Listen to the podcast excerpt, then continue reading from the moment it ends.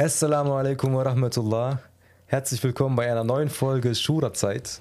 In dieser Folge habe ich den einzig wahren Haji Enes Wasila bei mir. Eigentlich wäre Gast.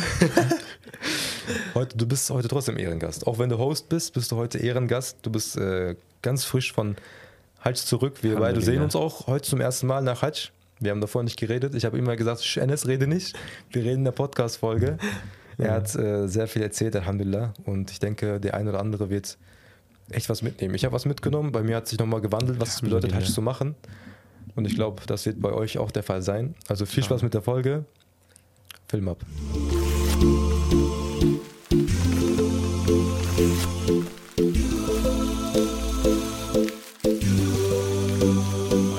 Ich spoilere einiges, scheint sich geändert zu haben.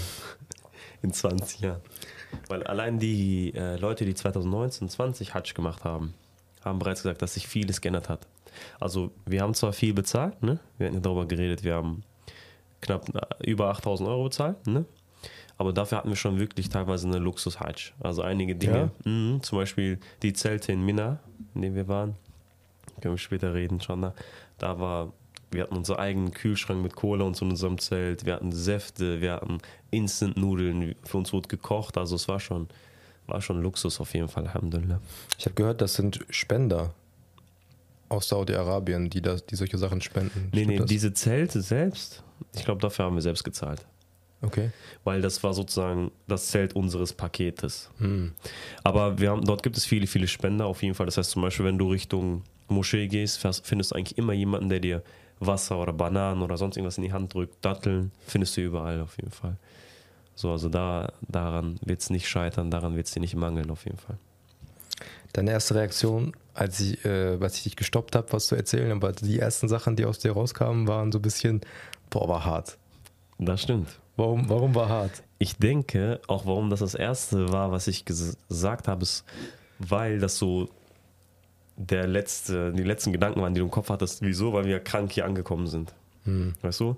Und äh, ich wurde, ich hatte ja bereits erzählt, ich wurde krank, nachdem ich alle meine Pflichten fertig hatte. Und danach wurde Das heißt nach Arafah? äh, das heißt, äh, nach der ersten Stein, nach, nein, sorry, Tag von Arafah, dann hast du, du gehst danach Musdalifa, bleibst die Nacht, danach gehst du Steining, danach musst du noch, auf jeden Fall musst du deinen Hajj-Tawaf sozusagen machen, Tawaf al-Ifada und dein Sa'i, dein- diese zwischen Safa und Marwa noch, noch mal machen, dann bist du durch. Okay, weil wir haben eine bestimmte Art, Art von Hajj gemacht und dann musst du das auf jeden Fall fertig machen. Und dann bist du fertig, also ein Tag nach Yom al-Arafah, ungefähr mittags bist du durch. Okay. Und danach wurde ich halt richtig krank. Ja. Fangen wir von vorne an. Okay, fang von vorne an.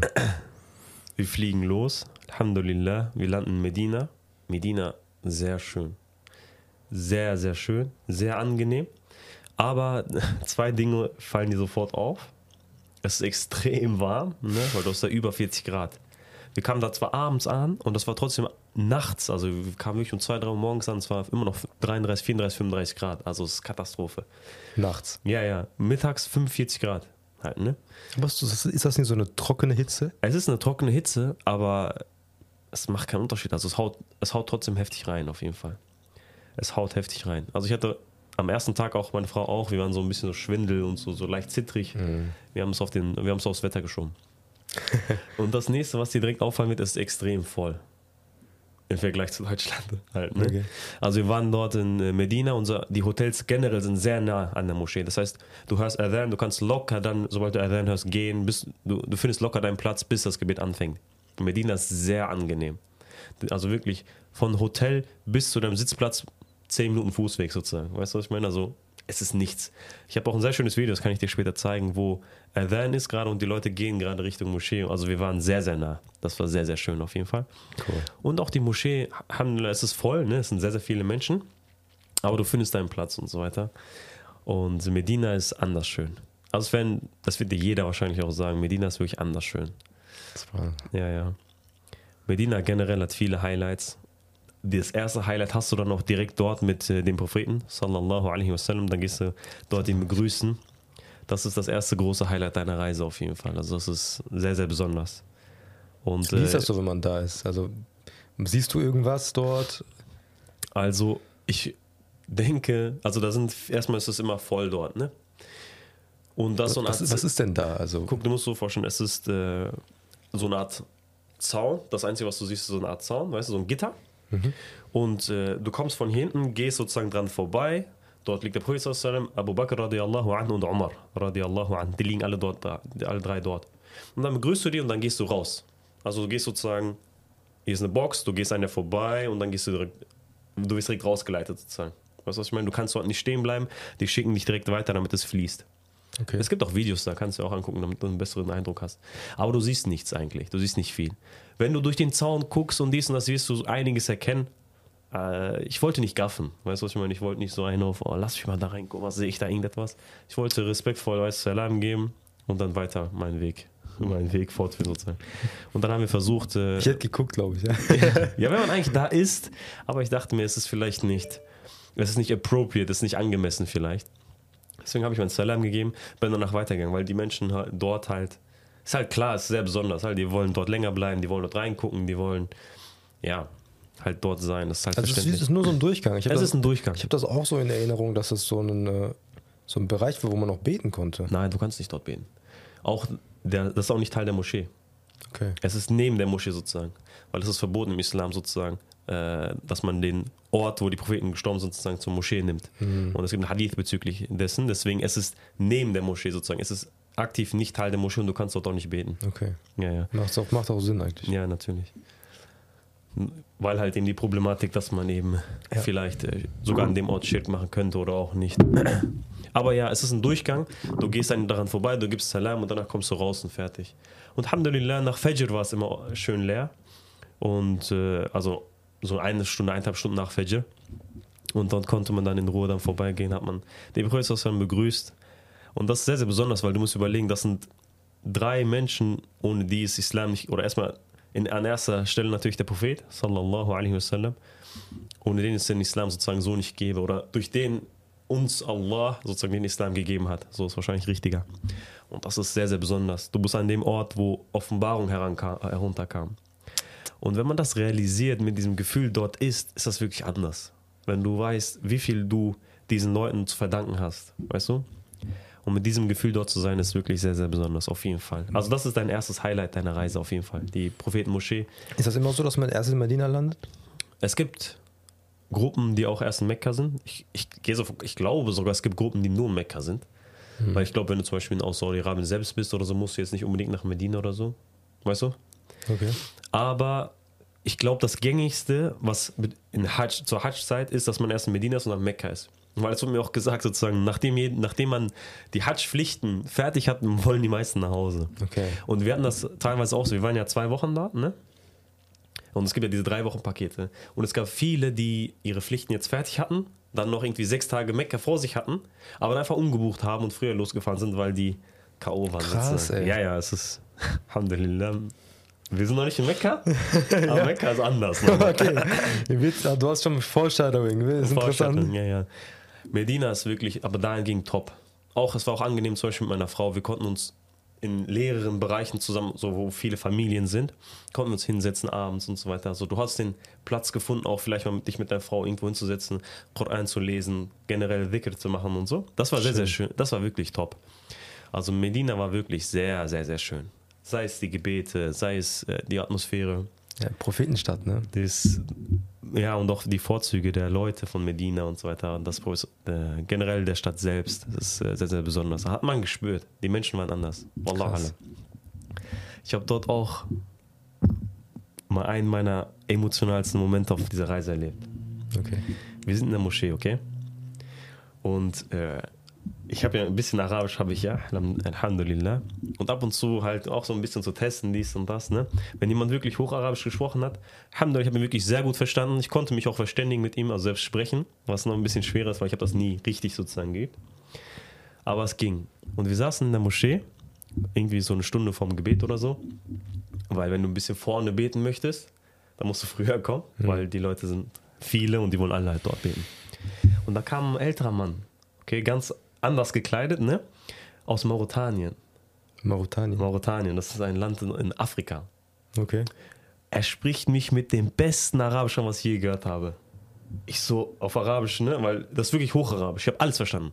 Also es war sehr einfach, sehr klar zu verstehen. Es war sehr schöne Sprache. Ich so, spricht der Arabisch in Mauretanien? Er sagt, ja, das ist unsere Hauptsprache. Ja, Mauretanien. Und danach hat er gesagt, Mauretanien ist mit, ich glaube Somalia hat er gesagt, wir sind noch die einzigen voll muslimischen Länder. Bei uns sind die Unterrichte voll, bei uns sind die Schüler voll, sozusagen, die den Koran lernen. Also Mauretanien soll wohl sehr, sehr, sehr gut sein. Mhm. Und so hört man das auch, muss man ganz ehrlich sagen. So hört man es auch von den Brüdern, die hier sind, die sich dort auch auskennen, dass Mauretanien sehr, sehr vorbildlich ist, auch viele Gelehrte produziert und ähnliches. Also kannst du das Land schon vorher? Mauretanien, ja, ja, wir haben davon gehört. Zum Beispiel, was ich darüber gehört hatte, hat sie mir auch gesagt, dass viele äh, daherkommen, die, die den Koran auswendig können. Also sie haben viele Leute, die ein starkes, starkes Gedächtnis haben zum Beispiel. Hafiz, Hafiz, ne? genau. Wir haben uns dann mit ihm gelernt, wie ist die, hat er uns auch gefragt, wie ist die Lage in Europa. Ich meinte, bei uns ist es nicht schlecht, in Deutschland und so weiter. Nicht, zum Beispiel Frankreich ist ein bisschen schlimmer, haben uns, ausge, äh, haben uns ausgetauscht. Er meinte auch zum Beispiel in Saudi-Arabien, die Situation verschlechtert sich tatsächlich auch, dass viele das Gebet verlassen und so von den Jugendlichen. Mhm. Also er war da. Und ich fand das sehr interessant, dass er auch so besorgt ist über die Umma. Weißt du, was ich meine? Er erkundigt sich über die Umma. Er fragt halt, wie ist es hier, wie ist es dort, wie ist es bei euch? Weil für ihn ist das wahrscheinlich noch mehr so wie eine Gemeinschaft oder so. Weißt du, was ich meine? Er ist traurig darüber, dass Leute vielleicht ihre Religion nicht praktizieren können oder ähnliches. Also es war allein die Fragen, die, ich, die er mich gestellt hat. Okay?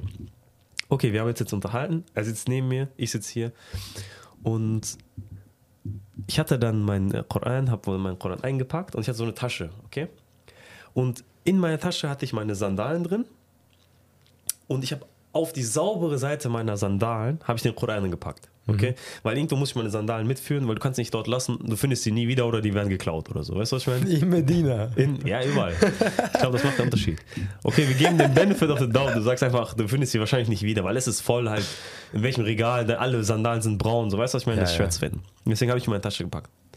Und dann hat er mich angetippt und du musst wahrscheinlich so 60 plus halt, ne? Er hat mich angetippt, gesagt so, Dings, ist das ein Mushaf, ist das ein Koran? Ich sag, ja, ist ein Koran. Und dann meint er so, hast du mit den Sandalen in die Tasche gepackt?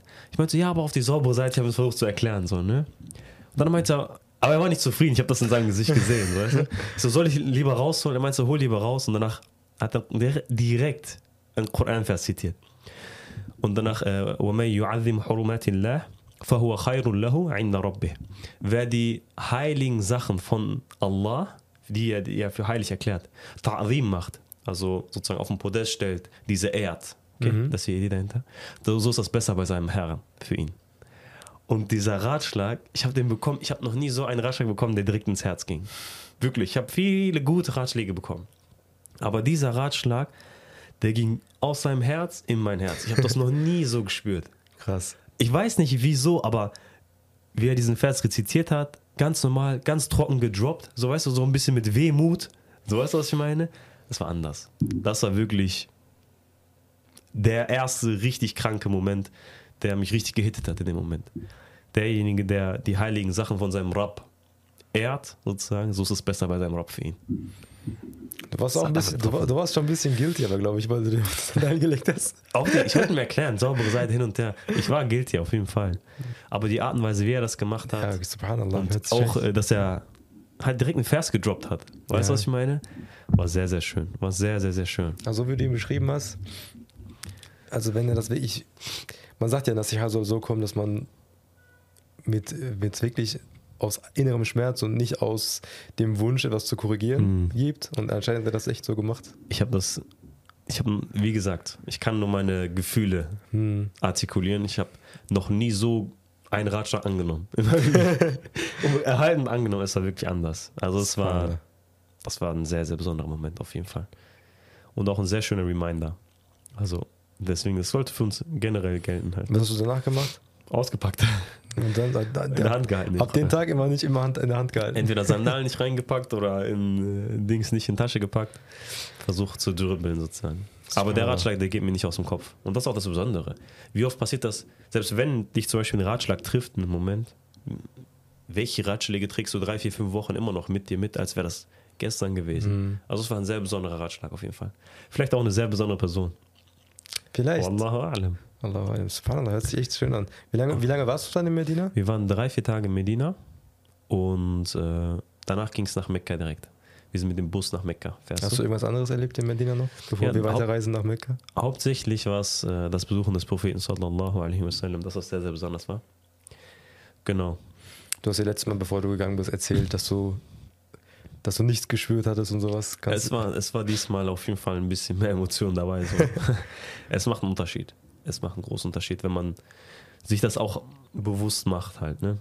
Es macht einen großen Unterschied. Ja, vor allem, wenn man Hadithe und sowas kennt, wo dann auch wirklich Orte beschrieben werden, mhm. und man dann, dann erfährt so, das war, das war der Ort, das war genau hier. Zum Beispiel. Ein krasses Gefühl. Oder generell, dass du halt weißt, okay, die Sahaba sind hier rumgelaufen, der Prophet ist hier rumgelaufen. Es ist besonders. Offenbarung kam hier. Es ist wirklich besonders. Und dieses Gefühl war nochmal noch mal verstärkt, als wir mit dem Bus nach Mekka gefahren sind. Und zwar, du bist, ah, bevor wir nach Mekka fahren, ne? du ziehst ja dein Ihram an. Du hm. darfst ja nicht Mekka einfach einreisen. Du musst erstmal dein Ihram, du musst in den Ihram-Zustand gehen, du musst deine Umrah machen sozusagen. Du musst die Kaaba besuchen. Sozusagen, das ist das Erste, was du machst, damit du aus diesem Ihram-Zustand, aus diesem, mit diesen weißen Tüchern. Okay? Kurzfassung ist folgt. Du fährst von Medina los, ne? Halbe Stunde spät, ungefähr halbe Stunde nachdem du losgefahren bist, kommst du zu diesem Checkpoint an. Ab dort kannst du nicht rein, du musst erst dein Ihram anziehen und dann die Kaaba besuchen und ähnliches. Wie weit ist die Entfernung zwischen Mekka und Medina? Ungefähr fünf Stunden, sechs Stunden mit dem Bus waren das, glaube ich. Boah, mit dem Bus? Ja, ja. Die sind also damals glaub, gelaufen. Sind, lass mich nicht lügen, es sind, glaube ich, 300, 400 Kilometer irgendwie so. Vielleicht ein bisschen mehr als 400 Kilometer. Irgendwie sowas. Ja, die ja. sind damals gelaufen, zu Fuß, ne? Auf, das, also, das habe ich mich über die ganze Fahrt gefragt, sag ich dir ehrlich. Guck mal, mir geht schlecht am Ende der Fahrt, ne? aber ich weiß, in zwölf Stunden bin ich ungefähr zu Hause. Aber stell dir vor, früher, die hatten Monate vor sich noch. Die kamen von sonst wo halt, ne? Ja, ja. Das ist wirklich. Allein diese Mekka-Medina-Fahrt, dass die fünf Stunden dauert mit, ja, mit dem Bus. Auf Asphalt. Auf Asphalt. Subhanallah. Ja, deswegen, man kann sich das wirklich nicht vorstellen. Sei es das Ausreisen, sei es das Einreisen. Und dann eine halbe Stunde später nach Medina kommt aber schon ein Ihram? Kommt dieser Checkpoint, dort musst du dein Ihram anziehen. Du gehst dort in Ihram-Zustand. Okay. okay. Das heißt, du triffst deine Absicht für die Umrah dass du die Kaaba besuchst sozusagen. Es gibt mehrere Arten von Hajj. Wir haben Tamattu gemacht, nennt sich das. Das heißt, du machst, gehst dahin, machst deine Umrah direkt, dann kannst du den Ihram-Zustand ausziehen und du kommst später in den Ihram-Zustand wieder rein, wenn du deine Hajj machst. Und der Ihram-Zustand ist einfach, einige Sachen werden haram. Zum Beispiel darfst du nicht mehr jagen, Fingernägel schneiden, Haare schneiden, darfst du nicht und so weiter halt. Ne? Darfst nicht heiraten. Diese extra, ihr dürft auch nicht heiraten. So, oh, gut zu wissen. Man weiß ja nie. Man weiß ja nie. Das ist aber spontan. Auf spontan. Ja, aber für uns, ja, aber ich kann mir das so vorstellen, für die war das damals vielleicht eine wochenlange Reise, für uns das paar Stunden. Weil mhm. du darfst auch nicht jagen und so. Weißt okay. du, für uns ergibt das halt so, denkt man sich, hä, sechs Stunden da satt denn. Also schon, auf de, schon in der Reise zu Mekka muss man in Ihram-Zustand genau, rein. Okay, genau. dann waren die ja wochenlang unterwegs. Okay, genau, macht genau. mehr Sinn natürlich, ja. Also wie gesagt, die letzten 300, 400 Kilometer, du bist im Ihram-Zustand mhm. und du ziehst in die Hajj-Art, die wir gemacht haben, nennt sich Tamattu. Das heißt genießen wortwörtlich, weil du genießt es, du genießt die Zeit in Mekka, weil du ziehst dein Ihram aus. Weißt du? Dann machst du drei, vier Tage Pause und dann gehst du wieder in Ihram-Zustand rein für die letzten Hajj-Riten. Okay, also wenn man die Absicht quasi fast nach Mekka zu gehen, diese quasi diese Pilgerung, ja. das muss man im Ihram machen. Ja, ich weiß auch nicht, ich weiß nicht, müsste ich fragen, wenn du zum Beispiel sagen, du wohnst in Medina und du möchtest einfach nach Mekka rein. Ich weiß gar nicht, ob man dann auch in Ihram-Zustand rein muss oder so. Ich weiß nicht, mhm. allem. Aber für uns auf jeden Fall, du musst in den Ihram-Zustand reingehen, ab diesem Checkpoint und danach geht's los. Krass. Und da war mein zweiter, beziehungsweise mein dritter sehr, sehr emotionaler Moment. Und zwar, sobald du im Ihram-Zustand bist, sobald du die Absicht für die Umrah triffst, ne, bist du im Ihram-Zustand, also in diesem weißen, du hast diese weißen Kleider an, ohne Unterhose gar nichts. Und das ist auch richtig weird. Ne? Weil du, wenn du zum Beispiel einen Sajda machst und so, es ist richtig, es ist richtig unangenehm. Ich weiß nicht, ob du das, also nee, du willst dich wahrscheinlich nicht dran erinnern. Ich, ich weiß ungefähr, was, ich, ich wage Erinnerung mich ja, davon. Ja. Also das ist sehr, sehr, man fühlt sich sehr, sehr halt nackt halt, ne? Aber dann fängst du an, diese Telbi auszusprechen, dieses Labbaik, Allahumma Labbaik. Das, kennst du das von früher mhm. noch? لبيك لا شريك لك لبيك إن الحمد والنعمة لك والملك لا شريك لك und das machst du die ganze Zeit bis du halt die Kaaba siehst und im Grunde sagst du ja Allah sozusagen ich bin hier ich höre ich gehorche ich gehorche mit Liebe ich gehorche mit äh, Motivation also ich bin hier sozusagen und danach sagst du noch du hast keine Partner Hamd Lob und Dank ist nur für dich alle Gnaden sind nur für dich und ähnliches und das machst du die ganze Zeit im Grunde sagst du ja Allah ich bin hier ich werde dem ich werde deiner Einleitung folgen, ich werde deinen Geboten allem folgen, ich bin da. Ja. Ich bin da. Und ich weiß nicht, das war auch, als wir angefangen haben, diese Talibia zu sprechen, war ein sehr emotionaler Moment. War ein sehr emotionaler Moment, fand ich auch. Weil du jetzt sagst, weil du jetzt in diesem, in Allahs Reich bist direkt. In dem Ort, wo, also in dem Haram sozusagen, wo einiges heilig ist. Halt, weißt du, was ich meine? Wieso heißt, wieso heißt diese Area eigentlich Haram? Ja, weil einiges heilig ist sozusagen. Was heißt denn Haram dann? Heilig sozusagen. Haram heißt heilig, aber wieso ist dann Haram verboten? Ich glaube, die Assoziation ist wie folgt: Es ist sozusagen, das sind die Grenzen, die du nicht machen kannst. Im Sinne von, du sagst Haram. Zum Beispiel, es heißt auch Masjid, Masjid al-Haram, ja, die ja. heilige Stätte, weil etwas, es ist verboten sozusagen, weil, oder es wird einige Sachen restricted, weil es sozusagen heilig ist. Ich glaube, das ist die Erklärung ungefähr. Aber zum Beispiel, dass etwas haram ist, ist, wie gesagt, ist heilig. Die Haram-Sachen, Hurumat, selber stammen von Allah. Hat ja auch den Vers gerade gesagt. Wer die heiligen Sachen sozusagen von Allah hm. äh, ehrt, Ta'wim macht. Interessant. Das ja, ja. Also das ist die Idee von Haram. Schießt, mir schießt noch nicht genau, warum verboten dann auch Haram benutzt wird. Ich glaube sozusagen, es sind halt die Grenzen, die heiligen Grenzen, die du nicht überschreiten kannst sozusagen. Oder etwas, was heilig ist und deswegen, Wallah alam. Okay. Ja, aber Haram auch natürlich, dass es verboten ist. aber wie gesagt, Masjid al-Haram, die heilige Stätte, nicht die harame Stätte. Weißt du, was ich meine? Also das ist auch das. Und in diesem Ort sind halt viele Dinge eben heilig. Du darfst, nicht, du darfst keine Bäume fällen, du darfst kein Tier jagen oder ähnliches zum Beispiel. Wurde uns gesagt. Darfst nicht mal ein Insekt töten und so, ne? Wallah alam. Ich glaube, gehört auch zu Tieren dazu. Ja, ja. So, so, so, so habe ich das in Erinnerung. Ja, also es ist wirklich, du bist jetzt in Allahs Reich sozusagen. Weißt du, was ich meine? Du bist jetzt in seinem Vorhof. Weil im Endeffekt, du stößt ja vor zu seinem Haus sozusagen. Und das ist auch sehr, sehr schön, weil äh, alle Masjids, Masajid, alle Gebetsstätten sind ja die Häuser Allahs. Richtig? Auch unsere hier vorne, neben, auch wenn das eine Hinterhof-Moschee ist, alles sind die sozusagen die Moscheen Allahs. Aber das ist die einzige Moschee, die er für sich selbst sozusagen ausgesucht hat. Mhm. Das ist der Unterschied. Und das ist das Besondere. Wir sind jetzt Checkpoint, wir haben Ihram angezogen, wir machen jetzt die ganze Zeit diese Telbiya, wir sagen, Ja Allah, wir kommen, Ja Allah, wir gehorchen dir, Ja Allah, du hast keine Partner. Es geht sozusagen los. Und dann fährst du halt sechs, sechs, sieben Stunden los. Was ein bisschen schade ist, das erste, was du am Mekka siehst, ist dieser Riesenturm. Das ist das, was das ist ein anderes sofort, Thema, ey. sofort, das packt direkt dein Auge, muss man ganz ehrlich sagen, weil das ist gewaltig. Wir kamen dann abends 0 Uhr an und äh, kurz aufs Zimmer, Sachen direkt gepackt, weil wir müssen an dem Abend unsere Umrah machen. Oder wir haben unser, beziehungsweise muss ich direkt direkt machen, aber wir haben das direkt gemacht, unsere Umrah. Das heißt, okay. du machst einmal Tabaf und Sa'i, Haare schneiden, dann kannst du den Ihram wieder ausziehen. Weil denk dran, wir machen diese Tamattur, das heißt, wir ziehen unsere Ihram aus und später für die Riten ziehen wir wieder an. Weißt Rituale du? meinst du, ne? Rituale, Riten ist mir egal. ich, vielleicht, wenn ich das oft genug sage, vielleicht setze ich das durch. ich wollte nur als Übersetzung. Mit Riten meint er Rituale. So. Auf jeden Fall dann wir gehen los aus unserem Hotel raus, ne, im Ihram-Zustand, Richtung Kaaba. Es war nicht so weit, zwei Kilometer, so halbe Stunde läufst du schon. Aber Bruder, ich dachte ja, ich dachte ja, Medina wäre voll, ne? Mekka war voll. Mekka war richtig voll. Also so viele Menschen auf einem Haufen habe ich noch nie gesehen. Ich habe ein Video, ich kann das später zeigen, solche Menschenmengen, als wäre das gerade, als wäre gerade ein Fußballspiel zu Ende gegangen, ne? Aber es hört nicht auf. Weißt du, was ich meine? Es sind so viele Menschen, man kann sich das nicht vorstellen. Du kriegst nie Angst, weil es fließt immer. Du stehst eigentlich nie. Du gehst immer nur sehr langsam. Und deswegen kommen dir auch die Strecken länger vor, muss man ganz ehrlich sagen. Also er sagt zwar zwei Kilometer, aber du bist, keine Ahnung, eine Stunde unterwegs. Weil du so langsam bist. Weil du so langsam bist halt, ne? Aber, Alhamdulillah, es fließt immer. Also kriegst keine Panik, muss man ganz ehrlich sagen. Okay.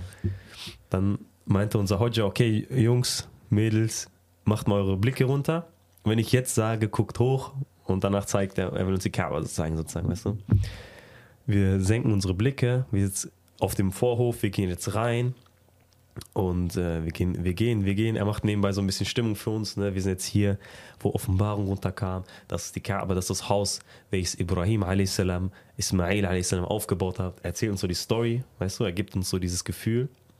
Und dann sagt er, jetzt guckt hoch, ne? Und danach waren wir schon sehr nah dran. Alhamdulillah. Und es war wirklich, das war wirklich ein atemberaubender Moment auf jeden Fall. Also man kann sich das auch nicht vorstellen. Auf Bildern sieht alles immer so klein aus oder auf Videos. Aber die Kaaba ist richtig groß und man kriegt richtig Ehrfurcht, muss man ganz ehrlich sagen. Das ist ein schöner Moment. Also das war auf jeden Fall ein Moment. Alhamdulillah. Also ich bin auch froh, diese Momente mit meiner Frau teilen zu können, weil sie war neben mir. Und das war, das war sehr, sehr schön. Eine lustige Sache war doch dabei. Okay. Und ähm, wir hatten äh, einen Abi bei uns, ne? ich möchte ihm nichts unterstellen oder so, ne? Auf jeden Fall, er sieht die Kaaba, er wird so ein bisschen lauter und ist halt emotional, ne? Gehört alles dazu. Auf einmal kommt so ein Fotograf, vom saudischer Fotograf. Er filmt ihn, er Dings. Unser AB ist voll in seiner Rolle, er ist am Weinen und dies und das. Also die haben ihn richtig, die haben richtig Fotos von ihm gemacht und so. Meinst du, er kan- kannte den oder was? Nein, nein, das war irgendwie ein Saudi, wirklich. Wahrscheinlich von, von, der, von den Hajj-Organisatoren selbst. Und er hat gesehen, unser Arm ist am, äh, am Durchdrehen. Tak, tak, tak, tak, tak. Gute Story. Aber das war, ja, der Abi hat, hat diesen Moment sehr genossen, sagen wir es so. Und er hat es auch auf Kamera. das war ein sehr besonderer Moment. Meinst du, es ist, äh, also meinst du es schon zu empfehlen, dass man das mit einem Partner zusammen macht? Guck mal. Wir sind noch nicht fertig, wir sind ja auch mitten erst in der Story. Okay. Weil du, weil du gerade meintest, ich finde es schön, dass ich mit meiner Frau teilen Ich guck mal, im. Nachhinein finde ich es schön. In dem, in den Momenten selbst, also meine Frau hatte es nicht so einfach. Oder generell Frauen haben es vielleicht nicht so einfach. In Medina war es kein Problem. Mhm. Weil im Endeffekt, wir konnten abends zusammen sitzen und so weiter. Es war einfach halt. Ne? Medina hat das erlaubt. Es war frei genug. Es gab Bereiche dafür. Wir sind ja jetzt am Anfang von Mekka noch. Ja. Und in Mekka war das nicht so möglich und äh, das war halt nicht so einfach für meine Frau. Vorher hätte ich gesagt, so, warte, bis du verheiratet bist, mach Hajj mit deiner Frau zusammen. Und äh, jetzt wäre meine Meinung, mach alleine Hajj und heirate jemanden, der schon Hajj gemacht hat. Weil, Aber- wenn jemand heiratet, der kein Hajj gemacht hat, dann musst du das nochmal machen. Nochmal 9000 Euro. Das ist problematisch. Deswegen, nein, Spaß beiseite. Aber wie eine Frau, wie soll denn eine Frau Hajj machen? Sie muss ja mit ihrem Vater machen oder mit ihrem Ehemann oder nicht? Oder mit, Ja. also, sie kann ja nicht alleine, oder?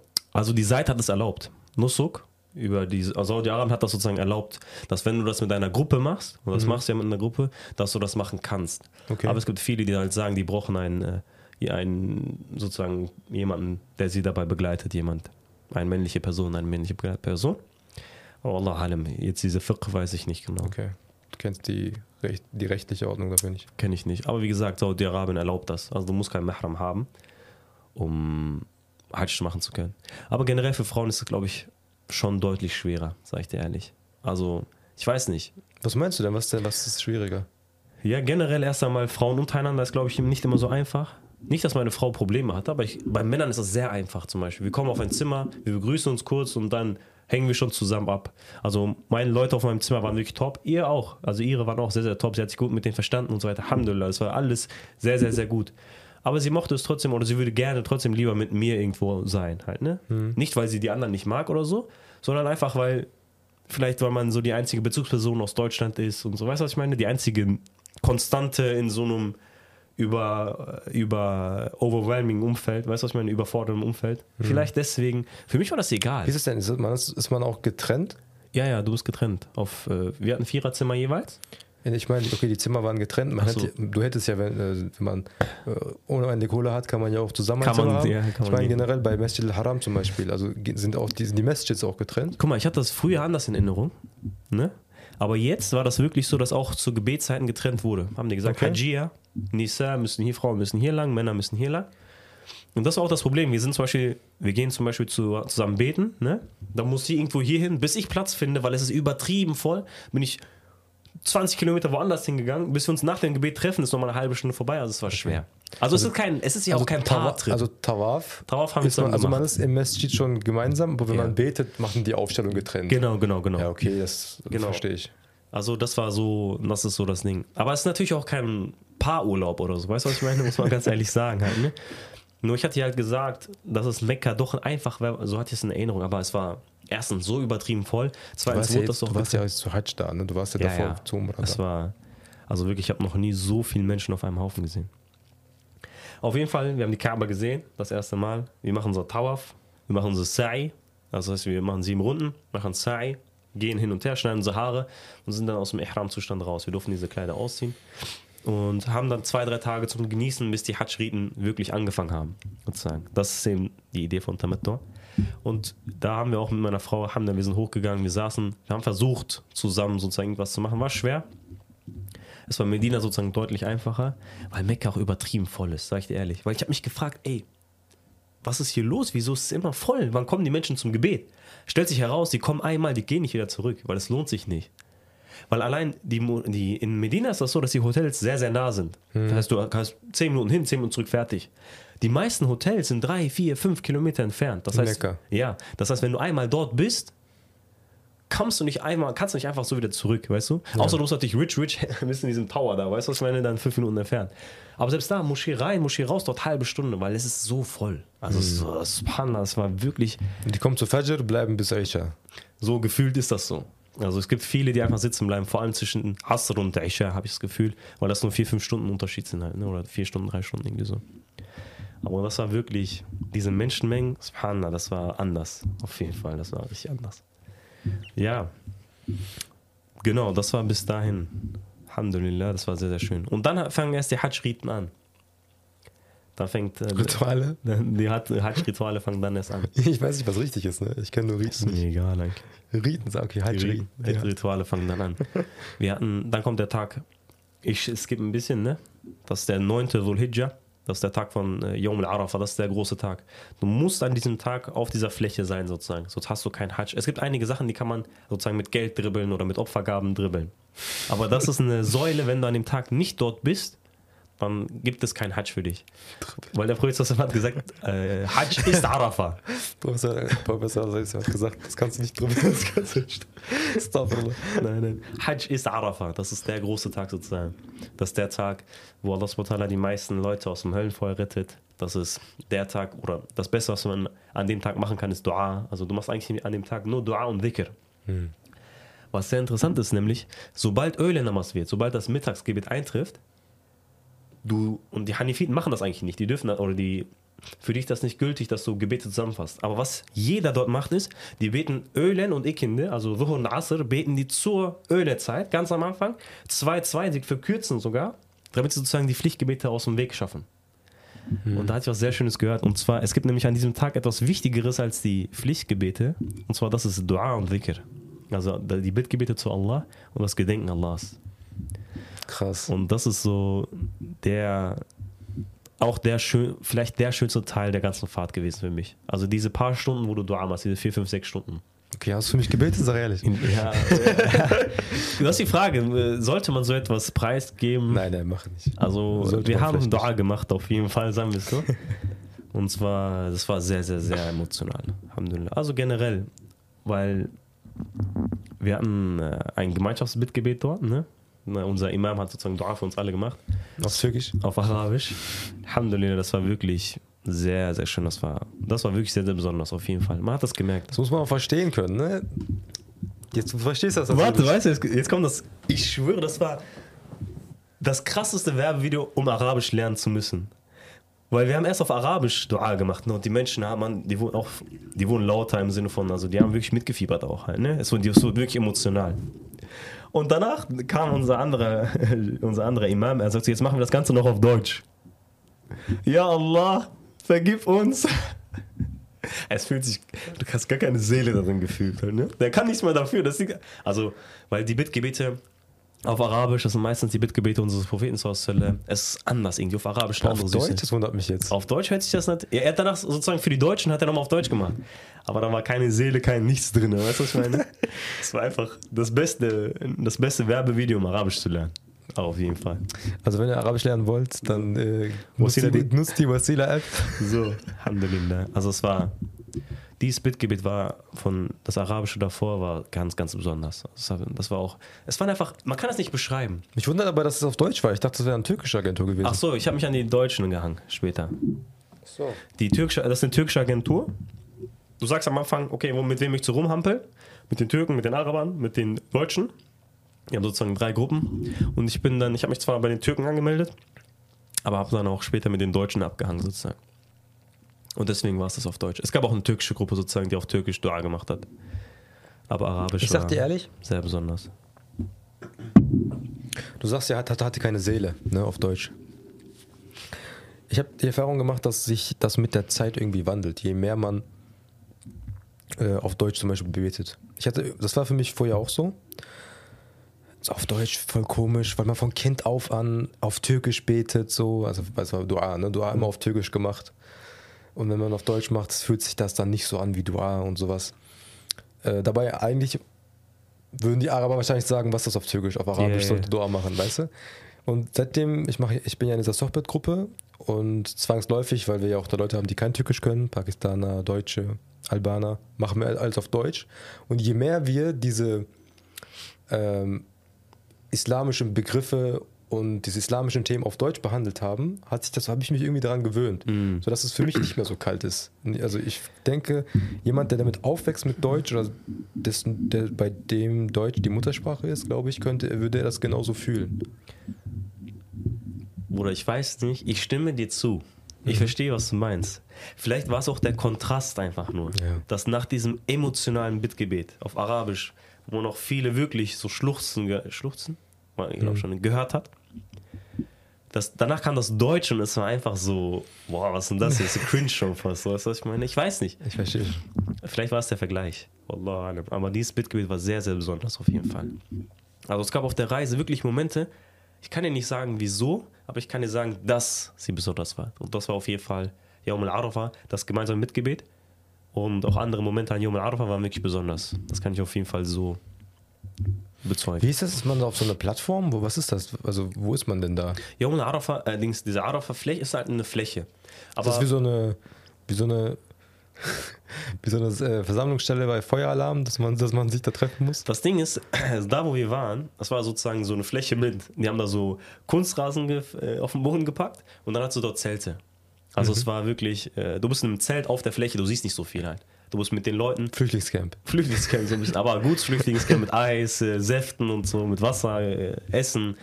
Das ist das Ding. Also du bist im Endeffekt in so einem abgesperrten Gebiet, Bereich und du chillst dort dann mit anderen Leuten sozusagen. Und je nachdem, mit wem du gebucht hast, sozusagen, chillst du in einem anderen Gebiet. Das ist die Idee dahinter. Aber Gebiet, aber es ist immer noch in so einem Arafa-Gebiet. Genau, genau. Wo, wo ist das denn? Ist das zwischen Safa und Merwe oder wie? Ja, Safa und Merwe ist direkt neben der Kaaba. Arafa ist, ich glaube, lass mich lügen, so zwölf Kilometer von, äh, von Mekka fährt. Aber es ist so eine fixe Stelle. Die es ist eine fixe Stelle, die auch recht groß ist. Also riesen okay. Plain halt. Ne? Und in der Mitte ist dieser Jabal Rahma ist das. Und was ist die Geschichte davon, dass man da sein muss? Äh, erstmal, wieso der Prophet hat das gemacht, ne? Und warum. Warte kurz. Okay, habe ich wieder. Ich dachte, ich muss mal nachnutzen. Also wer hatte das denn Er hat ja damals, hat der Prophet gesagt, von da bis da kann man sich hinstellen. Oder wie hat sich diese Stelle ergeben? Also woher weiß man, dass das da diese Fläche ist und nicht einen Kilometer weiter? Der Prophet hat ja gesagt, nimmt von mir eure Rituale. Mhm. Okay? Und im Endeffekt hat er uns gezeigt, wie man Hajj macht. Weil im Endeffekt, man kann das nicht logisch erklären, warum muss man, warum muss jeder Mensch an diesem Tag an diesem, auf dieser Fläche sein. Ja, das meine ich auch gar nicht. Ich meine, woher wissen wir, dass es das die, die Fläche ist und von wo die Fläche bis wo sie geht? Ja, weiß ich auch nicht. Wallah allem. Wird bestimmt festgelegt vom Prophet oder ist bekannt. Das sollst du nicht fragen, wo wissen, wo Hörde ist. Ich weiß nicht, guckst du an den Schildern, so dem, weißt du, was ich meine?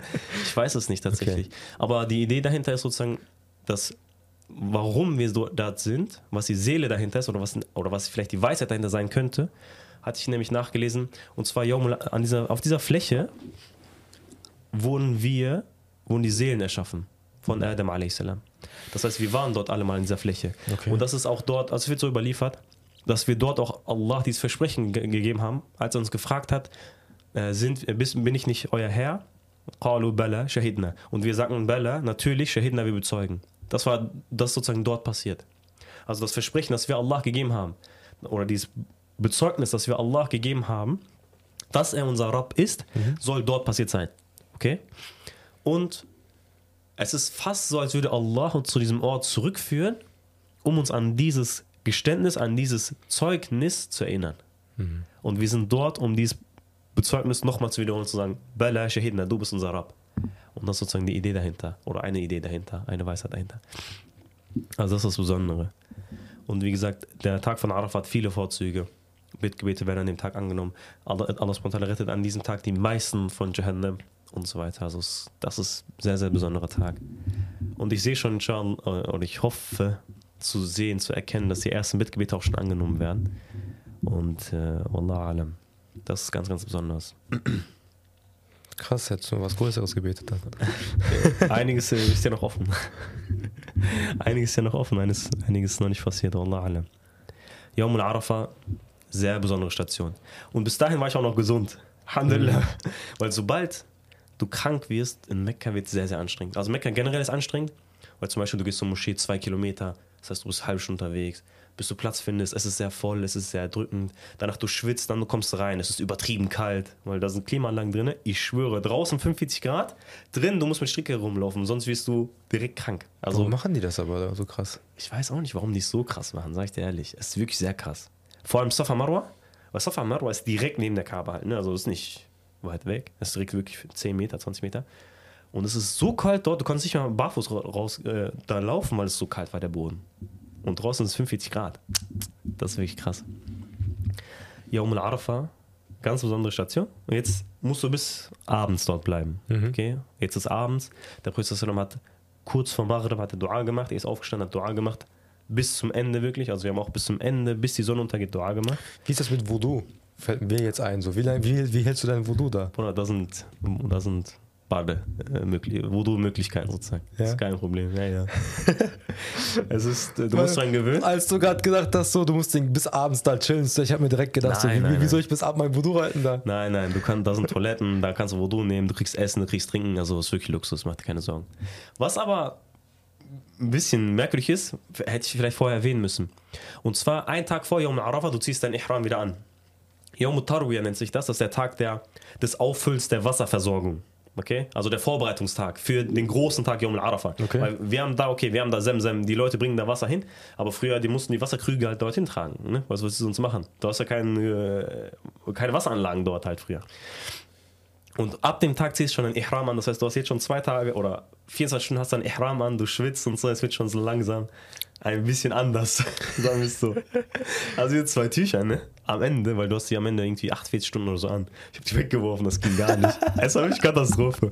Also ich, das war wirklich Katastrophe. Ich habe die weggeworfen. Bruder, warst du ja, noch emotional? Ah, Jüdeland. Was war Katastrophe? Warst du noch? Ja, schöne Erinnerung. Oh, ab, Alter. Da war, da war keine schöne Erinnerung bei. Also nicht in diesen Tüchern, glauben wir. Das war auch der erste große Fehler, den ich gemacht habe. Ich hätte mir Wechsel-Ihram mitnehmen sollen. Einfach vorher schon wegschmeißen, weil du schwitzt auch in dem Teil. Weißt du, halt klar, ne? 46 Grad. Im Zelt ist 36 Grad. Also, man kommt um Schwitzen nicht herum, so sagen wir es so. ich habe die weggeworfen direkt. Ja, und Arafah ist jetzt zu Ende. Ne? Jetzt begibst du dich Richtung Musdalifa, nennt sich das, ein anderer Ort, wo der Prophet seine Steinchen auch gesammelt hat und er hat die Nacht dort verbracht bis Fajr. Mhm. Einfach auch so eine Fläche und dort chillst, also du bist so ungefähr 11 Uhr da, 10 Uhr da, du betest Aksham Yatze dort und danach bleibst du Sabah Namas dort. Wir haben dort geschlafen. Die, die, den Ort erinnere ich mich. Ja? Da war ich, ja. Der war hart bei mir, weil ich konnte nicht schlafen und danach wirklich, ich, halbe Stunde habe ich geschlafen, aufgewacht, ganz voll verschwitzt, dies und das. Also Wo da stehst du denn da auf dem Boden so? Auf dem Boden, der hat uns Teppich gegeben. Mhm. Wir haben uns Teppiche gegeben. Bruder, da war kein Platz. Ich habe auf so einer Rampe geschlafen, wie so ein Zombie. Mein Nacken tot, Rücken tot, alles tot. Ein Kollege von mir liegt neben mir. Ey, ihn juckt das gar nicht. Ich habe drei Stunden durchgeschlafen. Aber mir, mich hat, da wurde ich langsam krank. Da hat bei mir langsam die Krankheit angefangen. Mhm. Also Kratzen im Hals und so Husten. Also die Plot-Twist, jeder wird dort krank. Jeder wird dort krank. Bruder, da kommst du nicht drum herum. Du musst überleben, solange es geht. Alhamdulillah, ich bin wirklich richtig dankbar, dass ich krank wurde, nachdem ich meine Riten fertig hatte. Wir haben jetzt Fajr, wir haben jetzt unser Fajr-Gebet gebetet, jetzt gehst du steinigen. Halt, ne? Und einige haben mich auch auf Social Media gefragt, muss man fit sein? Bruder, bis dahin kein Problem. Aber ab da, es ist richtig anstrengend. Also ich bin wirklich fit, ich mache Sport regelmäßig. Ab da ist richtig anstrengend. Bruder, du gehst erstmal los, ungefähr 1,52 Kilometer bis Mina. Und von dort brauchst du mal zwei Kilometer bis, wo du Steinchen wirst. Ne? Mhm. Du gehst durch Tunnel, du gehst langsam, du bist Stunden unterwegs. Es ist katastrophenanstrengend. Ich habe da wirklich Menschen gesehen, Mohammed. Glaub mir, die sind um ihr Überleben gegangen. Es ging bei ihm nur noch ums Überleben. Weil sobald du einmal drinne bist, es gibt kein Rechts, kein Links mehr. Du kannst nicht sagen, ich setze mich irgendwo hin oder ich ruhe mich hier aus oder keine Ahnung, ich gehe zur Seite und nimm Bus wieder zurück oder so. Nein, es gibt nur noch einen Weg. Im Alles Tunnel oder was? Im Tunnel. Alles fließt in eine Richtung. Wenn du drin bist, bist du drin, fertig. Entweder überlebst du oder du stirbst auf dem Weg. Und du hast wirklich Leute gesehen, alte Menschen, wie, die sind so richtig am Krüppeln gegangen und so weiter. Du denkst dir, ey, was macht ihr hier? Nein, das ist, also wir lachen zwar hier, ne, aber das war wirklich gruselig. Bruder, weil. Aber du hast niemanden sterben sehen da. Ich habe niemanden sterben sehen, aber Kollegen haben gesehen, wie Leute kollabiert sind, hingefallen sind, ohnmächtig waren, auf dem, am Rand lagen Wer weiß, ob die am Ende überlebt haben, sag ich dir ehrlich. Es ist Krass. Am Ende, guck mal, das ist der härteste Tag. Weil du gehst von Musdelifa los, du steinigst, da kann man zu Mina zurückgehen oder du machst, du gehst zur Mek äh, zur, nach Mekka zurück, okay, zur Kaaba, um deinen Riten zu Ende zu machen. Und der Priester hat das so gemacht, dass er sozusagen das, diese Tawaf al-Ifada nennt sich das, diese Hajj-Tawafe und diese Sa'i hat er direkt an dem Tag gemacht. Jetzt musst du so überlegen, Musdelifa, Mina zwei Kilometer. Danach Mina bis zum Steinigen, da steht zwei Kilometer, das ist die größte Lüge. Ey, das war für mich anstrengend. Okay. Ne? Also, aber da steht zwei Kilometer. Aber du bist, Eigentlich zwei Kilometer ist nicht viel, ne? ist eine halbe Stunde Weg, aber du bist locker eine Stunde unterwegs. Krass. Aber bis dahin hast du ungefähr jetzt schon vier, fünf Kilometer hast du auf deinem Rücken, okay? Dann kannst du entweder vier Kilometer zurück nach Mina gehen, also machst du dann neun Kilometer voll. Und das ist die einfache Möglichkeit. Oder du gehst Richtung Mekka weiter, zur Kaaba, und du bist dann nochmal, das sind nochmal sechs, sieben, acht Kilometer oder so. Das heißt, du bist nochmal zwei, drei Stunden unterwegs, bei 46 Grad, mit Schirm, durch Tunnel. Und da sind die Menschen wirklich, ich hab die gesehen, Alter, das war nicht mehr normal. Das war nicht mehr normal. Was sind das denn für Tunnel da? Einfach Tunnel durch Berg, damit du schneller ankommst. Hm.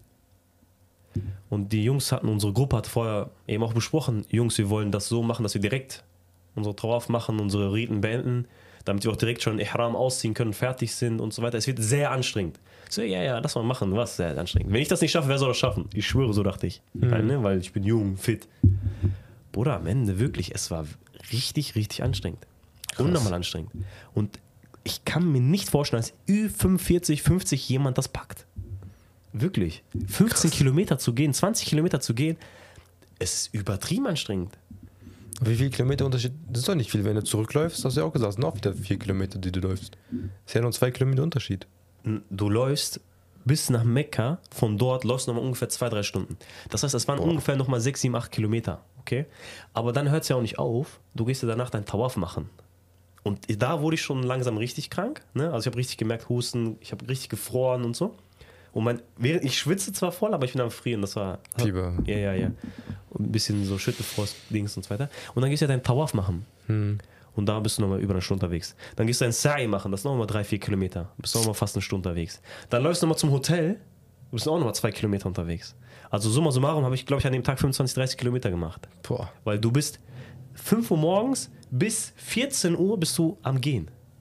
Es war hart. Das war richtig hart. Und hätte ich gewusst, wie hart das ist, hätte ich es auf jeden Fall nicht gemacht. Also das war Du hättest auch zurücklaufen können und am nächsten Tag dann deinen Tag. oder in drei, vier Tagen, wenn wir von Mina zurückkommen, hätte ich das machen können. In Mhm. Ruhe. Aber wir dachten uns, okay, komm, wir ziehen das durch. Und ich dachte mir, und Also an mal, alle, so als äh, Erfahrungsbericht, Erfahrungswert. seid fit. Egal, was passiert. Egal, weil das andere ist auch nicht einfach, sag ich dir Mhm. ehrlich. Das andere ist auch 10 Kilometer, fast drei Phoenix hier unten. Würde ich sehen. Ja, aber du bist vier, fünf Stunden trotzdem unterwegs zu Fuß. Unsere türkische Gruppe auf dem halben Weg nach Mekka zur Kaaba von Steine Taschlama haben die konnten die nicht mehr. Haben einen Bus gemietet für über ein paar hundert Euro, weil an dem Tag, an dem Tag Taxi, egal was, unter 100 Euro kommst du nicht weg. Die nutzen das voll und ganz aus an dem Tag. Gar kein Gewissen. Gar kein Gewissen an dem Tag. Deswegen, die haben dann einen Bus, sich, äh, Bus gerufen, weil die konnten nicht mehr. Wo, konnten die, wo genau konnten die nicht mehr? auf dem Weg vom, Stein, äh, vom Steining nach Mekka. Diese 6, 7, 8 Kilometer. Also muss man, also man muss da gar nicht laufen. Das, ist- das ist, Du musst es laufen. Ist das, also ist das Teil des Rituals? Ja, es ist Teil des Rituals. Okay, und was? Das ist das Ding, die Türken, Und, mal. dass die, die wie nehmen die dann Bus? Guck mal, die deutsche Gruppe, die hat die Option, nach dem Steinigen nach Mina zurückzugehen, 4 Kilometer. Okay? Zu den Zelten zurück. Die türkische Gruppe geht gar nicht nach Mina. Okay? Dort, wo die Zelte sind. Dort, also die türkische Gruppe macht Mina gar nicht. Okay? Die gehen vom Steinigen direkt ins Hotel. Und das Problem ist, es gibt nur diesen einen Weg zu Fuß an der Kaaba vorbei und dann zum Hotel. Das heißt, die türkische Gruppe muss diese 20 Kilometer gehen. Auf dem Weg, das ist ja nicht nur Tunnel, okay, du hast auch ein bisschen Freifläche. Und irgendwo, wo die Freifläche hatten, haben die gesagt, hey Leute, ich schwöre, wir können nicht mehr, meine Frau war dabei auch, ich war, ich war bei, den Deutschen, bei der deutschen Gruppe, deswegen waren das getrennt. Meine Frau hat mir das später auch erzählt, wir konnten alle gar nicht mehr, die Älteren und die Frauen. Die haben sich dann, die mussten sich einen Bus mieten. Aber bricht das das Ritt? Ich meine, Nein, bricht bricht das das? das Okay, Ritual. also man, man, wenn man den Bus, wenn man einen Bus nimmt, Nein, nein, nein, gibt geht, kein Problem. Ach so, ja, ja, ja. Das meinte ich gerade, ob du jetzt nehmen musst. Nein, nein, ist kein Problem. Aber es gibt keine Busse. hm. sozusagen. Weißt du, du musst die dann privat. Was, wenn du so Segway nimmst, so mit Dingens? Das ist das Beste, was du machen Hoverboard so? Ich schwöre, nimm den E-Roller mit. Wirklich? Das, es war, weil die hatten mir erzählt, wo die ausgestiegen sind sozusagen, weißt du, wo die nicht mal konnten. Die hatten noch locker drei, vier Kilometer Vorsicht. Ich habe so ein Video gesehen, ich glaube, das war dann diese Strecke, wo er das gezeigt hat. Das kann ähm, sein. Diese Strecke, die richtig lang ist zum Laufen. Und da waren auch ganz viele Trucks und sowas, wo Leute halt mit Sponsoren, die Wasser und sowas angeblich gespendet haben. Ich dachte, das ist wahrscheinlich das gewesen. Er meinte, also da waren keine Strecke. Trucks. Okay. Vielleicht kannst du das zeigen oder so, dann können wir reden. Wenn ich das wieder finde, zeige ich das mal. Aber da, das ist der anstrengendste Tag, der, ein, der erste Tag, der Tag nach Arafah, das ist der erste Bayram-Tag. Hm. Weil dort, wie gesagt, du gehst von Musdelifa über Mina zum Steinigen, danach gehst du nach Mekka, oder wir haben das gemacht, danach haben wir so Tauf gemacht und so Sai gemacht, Haare geschnitten, wir sind fertig mit meinem Hajj. Mein Hajj ist fertig, Alhamdulillah. Also ich war noch eigentlich recht gesund, wo ich mein Hajj sozusagen fertig hatte. Das Einzige, was du noch machen musst, ist das Steinen werfen zwei Tage danach noch. Weil du gehst nochmal zu dem Steinen werfen, mhm. wirfst sozusagen deine Steinchen und das machst du am nächsten Tag und am übernächsten Tag. Und dann gibt es noch Abschiedstawaf. Und dann bist du eigentlich, aber das sind keine Pflichten mehr, das sind keine Erkan mehr, das sind keine Säulen mehr. Das kannst du sozusagen, ich habe meine, weil ich so krank wurde, ich habe meine Steinchen abgegeben. Ich konnte diese Strecke nach mir äh, zu diesen Steinchen werfen nicht mehr gehen. Ich habe dann zum Beispiel, ich habe einem Bruder gesagt, äh, auch von äh, Social Media kenne ich den, er war unser Gruppenleiter, Alhamdulillah. Ja, mit denen gehen wir auch, äh, werden wir auch noch ein bisschen besprechen. Mohammed Matar heißt er. Ich habe ihm meine Steinchen gegeben, ich so, Bruder, ich sterbe hier, weil ich war wirklich schwindel, dies und das und acht Kilometer Weg schaffst du nicht dann, ne? Bei 45 Grad. Und er hat dann meine Sternchen sozusagen für mich geworfen, da das geht. Krass. Das war aber, ich war cool, ich war da tot. Ich war da richtig tot. Alhamdulillah. Subhanallah, Alter. Also wirklich, gesund bleiben wirst du da nicht. Und ich habe auch mit einem Kollegen geredet darüber.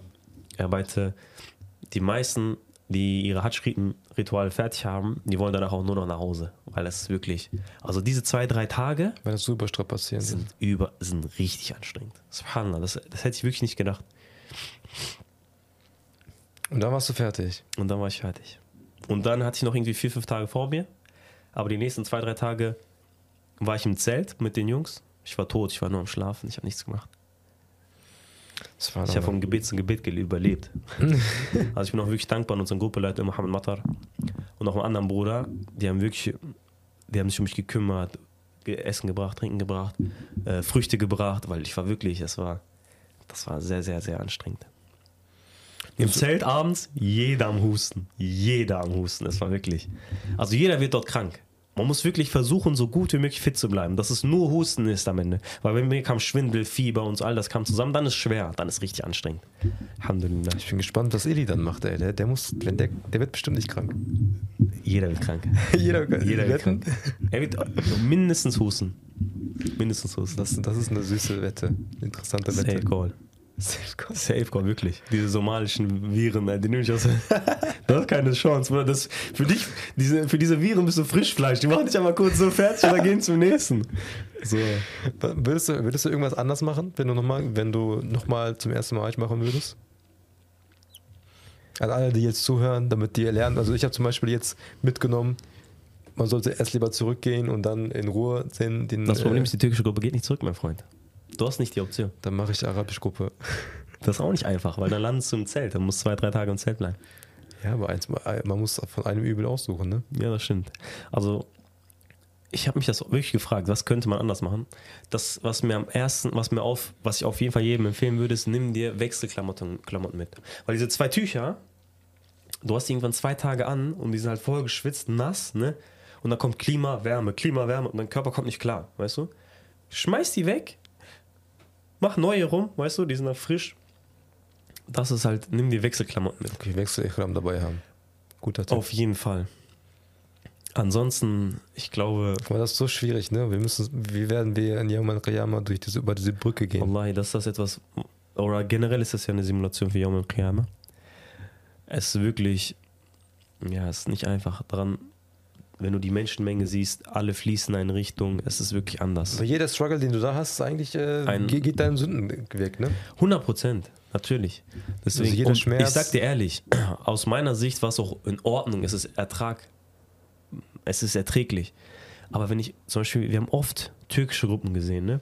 Man hat ja erkannt, die hatten solche DTIP-Fahnen oder ähnliches, weißt du? Mhm. Du guckst dir die Gruppe an, keiner unter 50. Keiner unter 50 und du krepierst mit 27.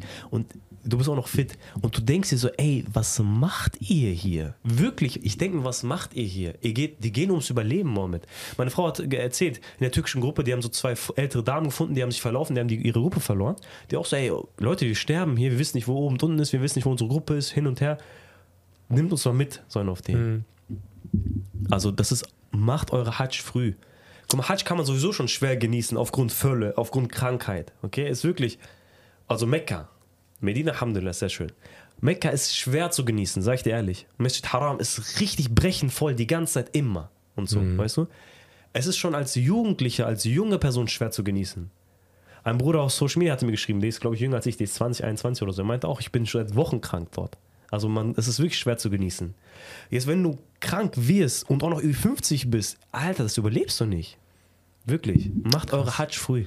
Das ist echt ein. Wir haben ja schon viele Sachen besprochen in der vorherigen Folge, warum man das machen sollte, so schnell wie möglich. Aber das ist nochmal ein richtiger Fakt, Alter. Der, der du kannst es nicht genießen. Du kannst.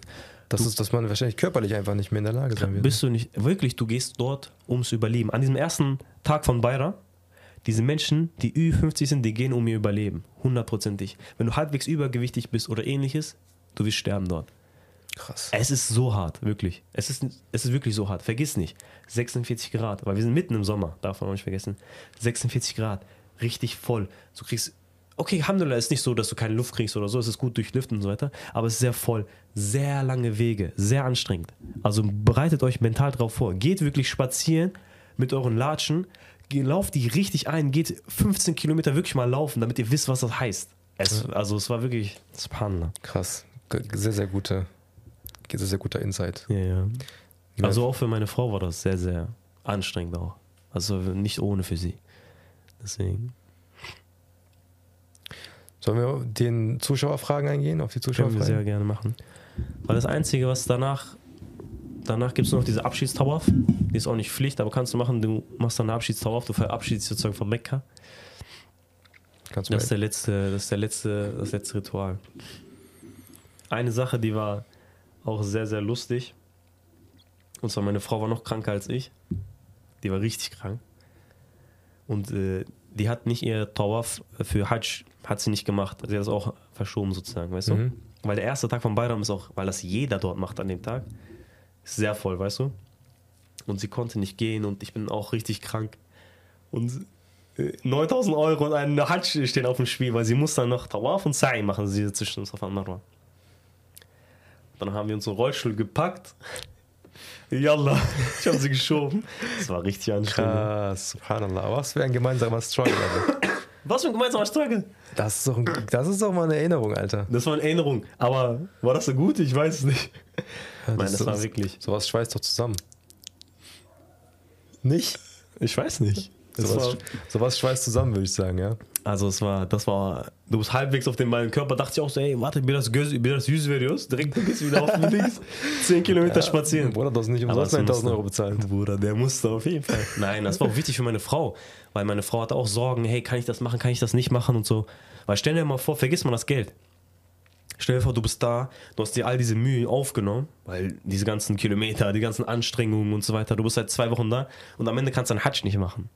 Das wäre bitter auf jeden ja, Fall. Ja, und vor allem, halt. Äh, als es geht ja kein zurück, du musst ja das gleich nochmal machen. Ja, richtig. Wird ja nicht besser werden. Und es war auch so ein bisschen so, dass sie die Sorge hatte, so, vielleicht wurde der von mir nicht angenommen. Weißt du, was ich meine? Allah hat mir verwehrt. Weißt hm. du? Der Gedanke war auch so ein bisschen bei ihr.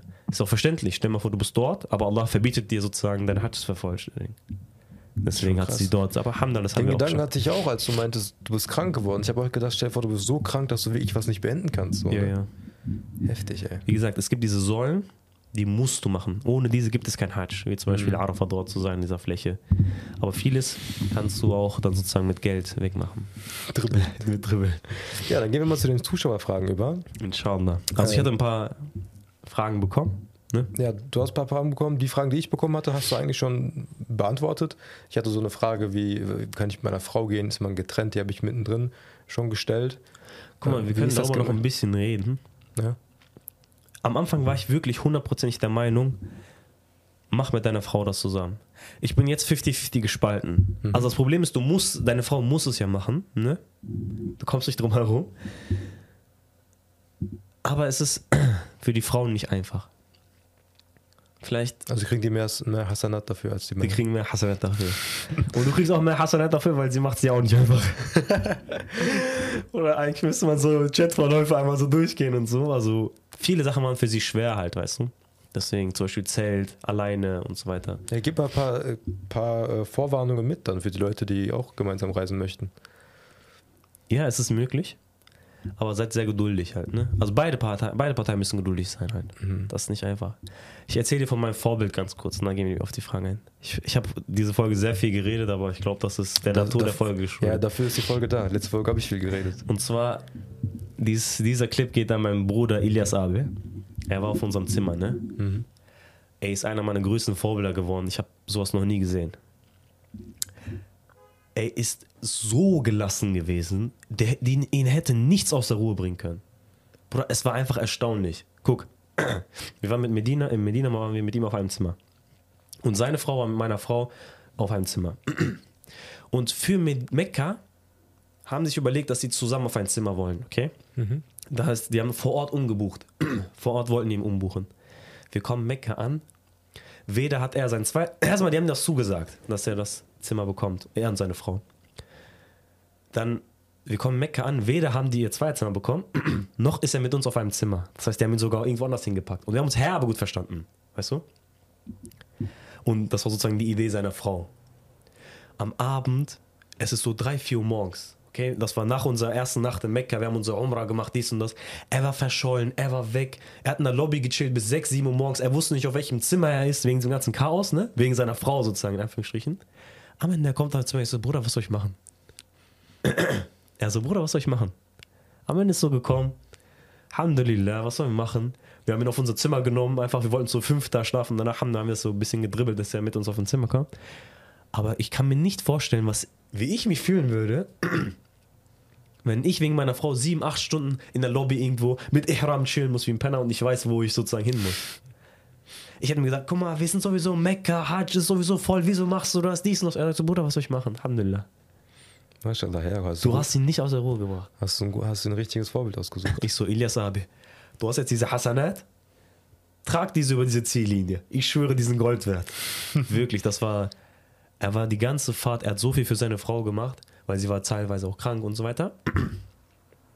Er hat alles für sie gemacht, das war wirklich sehr, sehr, sehr, sehr vorbildlich.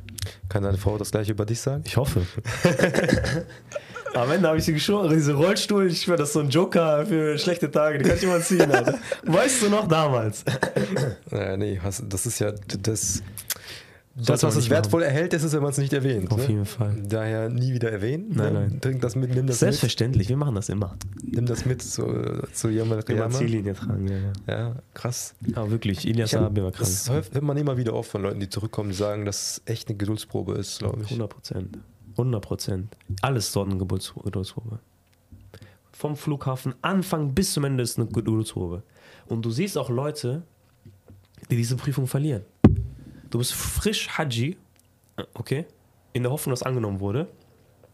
Du reist ab, ne? Du bist am Abreisen und es wird hier gelästert, dort gelästert, dort geredet. Und ich denke mir so, Bruder, was ist hier los? Halt, ne? Ja, ja. Also es gibt Leute halt, die diese Geduldsprüfung eben verlieren. Und da muss man sehr, sehr vorsichtig sein, meiner Meinung nach. Weil im Endeffekt ist der. Wir natürlich jetzt nicht, wir wissen natürlich nicht, wer was verliert, aber nee, und wer nicht. Ja, ja. Aber davor habe ich auch Angst, Alter dass man da. Am Ende, der Prophet sagt, der Lohn einer angenommenen Hajj ist nichts außer Jannah. Ein, wenn man Hajj angenommen wird, dann ist es so wie an dem Tag, an dem du geboren wurdest von deiner Mutter. Du bist frisch. Deswegen muss man diesen Status auch versuchen zu wahren halt, ne? Das ist ein sehr wichtiger Punkt meiner Meinung nach. Ich habe gesagt, ich hoffe, du stirbst, aber du bist lebendig zurückgekommen. Oder wie soll ich dann diesen Podcast drehen? Weißt du, was ich meine? Oder wie hätte ich dir geschenkt? Hättest du alleine gedreht? Ja, ich hätte, ich hätte genug äh, Sachen gehabt zu reden. Mit ChatGPT jetzt hier unterhalten. ich hätte gesagt, unser Bruder Enes, er hat euch gesagt, wir haben ja darüber gejoked, so, du hast mir doch die Erlaubnis gegeben, dass ich dann sagen darf, dass ihr mir für alle folgen sollt, dass das dein letzter Wunsch war. ja, Bruder, du hättest Gender gewonnen, scheiß auf Podcast-Folge. Am Ende, ja, Darüber können wir auch nochmal reden. Weil Hajj verändert dich schon. Ja. Ich reflektiere gerade selbst noch. Eine Sache, einige Sachen haben sich geändert. Und ich bin noch selbst am Reflektieren. Also ich bin noch frisch eine Woche jetzt zurück. Es hat noch nicht alles, es sitzt noch nicht alles sozusagen, weißt du? Genau, also nicht alle Gedanken haben sich sortiert und so weiter. Und ein paar neue Gedanken haben sich aufgetan, ein paar neue Visionen haben sich aufgetan. Allah alam. Willst du, willst du was davon uns die Erstmal anteasern? nicht.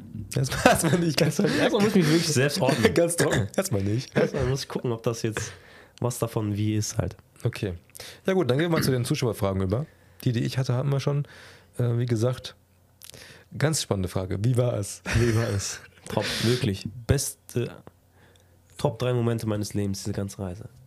Top 3 Moment deines Lebens. Safe. Also wirklich sehr transformierend, sehr wichtig, sehr schön. Konntest du Hajarul Eswed Stein anfassen oder küssen?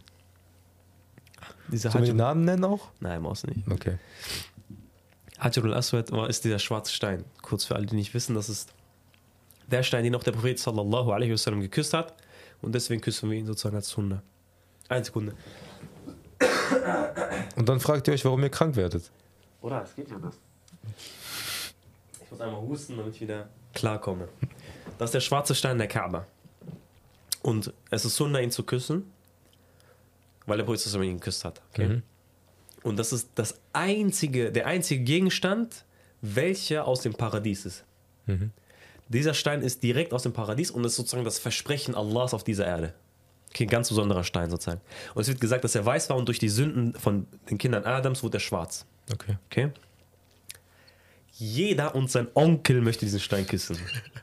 Guck dir jetzt im Livestream von äh, der Kabe an. Du siehst immer, dort wo der Stein ist, es fließt dort nicht. Alle wollen daran. Es ist literally unmöglich. Außer, du packst dir deine Schultern aus, tück, tück, verteilst du ein paar Ellenbogen. Anders kommst du dort nicht rein. Und deswegen, das Küssen dieses Steins ist Sunna, aber das Verletzen eines Mu'mins, eines Gläubigen ist Haram. Deswegen ist es sogar besser, wenn man den Stein nicht küsst. Weil du wirst nicht in der Lage sein, ihn zu küssen, ohne Leute zu fetzen. Ohne Hack von jemandem zu nehmen. Und auch der Prophet hat zu Umar radiallahu anh gesagt, geh nicht, mach das nicht, weil du bist ein starker Mann. Weißt du, du wirst die Leute zerquetschen, drücken, wegdrücken, kein Problem. Aber geh nicht, denn du bist ein starker Mann. Sondern auf den. ja, auch unbewusst. Also du nimmst, du nimmst den Hack von jemandem quasi ja nicht. Also es ist nicht Und möglich. in Masjid al-Haram da eine Sünde zu begehen, ist natürlich noch krasser. Genau, weil das, der Ungehorsam gegenüber des Königs weiter weg ist nicht genauso wie in seinem Hof halt, ne? Das ist ein ganz wichtiger Punkt. Also wir haben Wichtiger geküsst. Reminder, Prioritäten setzen, den Wir haben Stein zu küssen ist nicht so wichtig. Wir haben auch nicht die Kerbe angefasst. Es gab einige, die das gemacht haben, aber es wird nicht einfach gewesen sein, sagen wir so. Manchmal Nasib so, manchmal, Manchmal Nasib, findest du klar. da, aber 100%. man sollte nicht äh, die Aber zur. Hajj-Zeit sehr schwer. Umrah-Zeit safe schaffst du. Also nicht mal, ich glaube zur Umrah-Zeit schaffst du sogar schwer, den Stein zu küssen, aber die Kerbe zu berühren und so geht. Wie teuer war es dieses Jahr? Haben wir das letzte Folge besprochen? Ich glaube schon. Plus 8000 Euro. Je nachdem, also 9500 Euro, 8300 Euro, so zwischen um den Dreh. Mit welchem Verein bist du geflogen, fragte jemand. Willst du das beantworten? Ja, kann ich beantworten. Die nennen sich Balchok. Es war sehr, sehr schön orga- organisiert, muss man ganz ehrlich sagen. Mal gucken, vielleicht kommt da noch eine oder andere Kooperation mit denen, wer weiß. Inshallah. Müssen wir gucken. Braucht man immer noch Corona-Impfung? Die haben gesagt ja, aber es wurde nicht kontrolliert. Na, okay. Es wurde nur einmal unser Impfpass, wurde, als wir in Medina gelandet sind, haben die kontrolliert. Aber ich weiß nicht, was genau. Deine Brüder haben umsonst abgesagt dann, oder was? Ja, ja. Und vielleicht auch wegen des Geldes. Medina oder Mekka, also Mama oder Papa. Medina oder Mekka. Jeder wird sagen Medina. Jeder wird sagen Medina, weil es ist leerer, angenehmer, schöner. Die Atmosphäre ist anders. Aber Mekka ist sehr besonders. Wirklich, die Kaaba ist sehr besonders. Masjid Haram ist sehr besonders. In Medina ist auch Offenbarung gekommen, aber in Mekka hat alles angefangen. Ich finde es krass, dass, Also auch sentimental ist es. was ich so gespürt habe von dem, was du erzählt hast, dieser Ort holt sich auch seinen Respekt, wie es scheint. Ne? Also du kannst das nicht so Larifari sehen. Das ist, da hinzukommen ist extrem anstrengend, da zu sein ist extrem anstrengend. Und da zu sein ist trotzdem, Kraft- gibt dir Ehrfurcht. Also der holt, dieser Ort. Er verschafft holt, sich Respekt. Es verschafft sich Respekt. Ne? Das ist eine sehr schöne, sehr schöne Bemerkung, ja. Er verschafft sich seinen Respekt. krass. Er lässt sich die Ernsthaftigkeit dieses Ortes verstehen. Hm. Weil weißt du, was mir auch einfällt dazu, zu diesem Punkt? Ich hatte nämlich jedem gesagt, am Ende, was ich auch realisiert habe, die Realität wird sich für dich nicht ändern dort. Im Sinne von, wenn du drei, wenn da steht, drei Kilometer musst du gehen, du hast jetzt 1,5 Kilometer hinter dir, wird nicht die Realität sagen, ah, guck mal, er ist jetzt erschöpft. Wir machen jetzt diese, wir halbieren die Strecke. Weißt du, du musst diese Strecke immer noch gehen.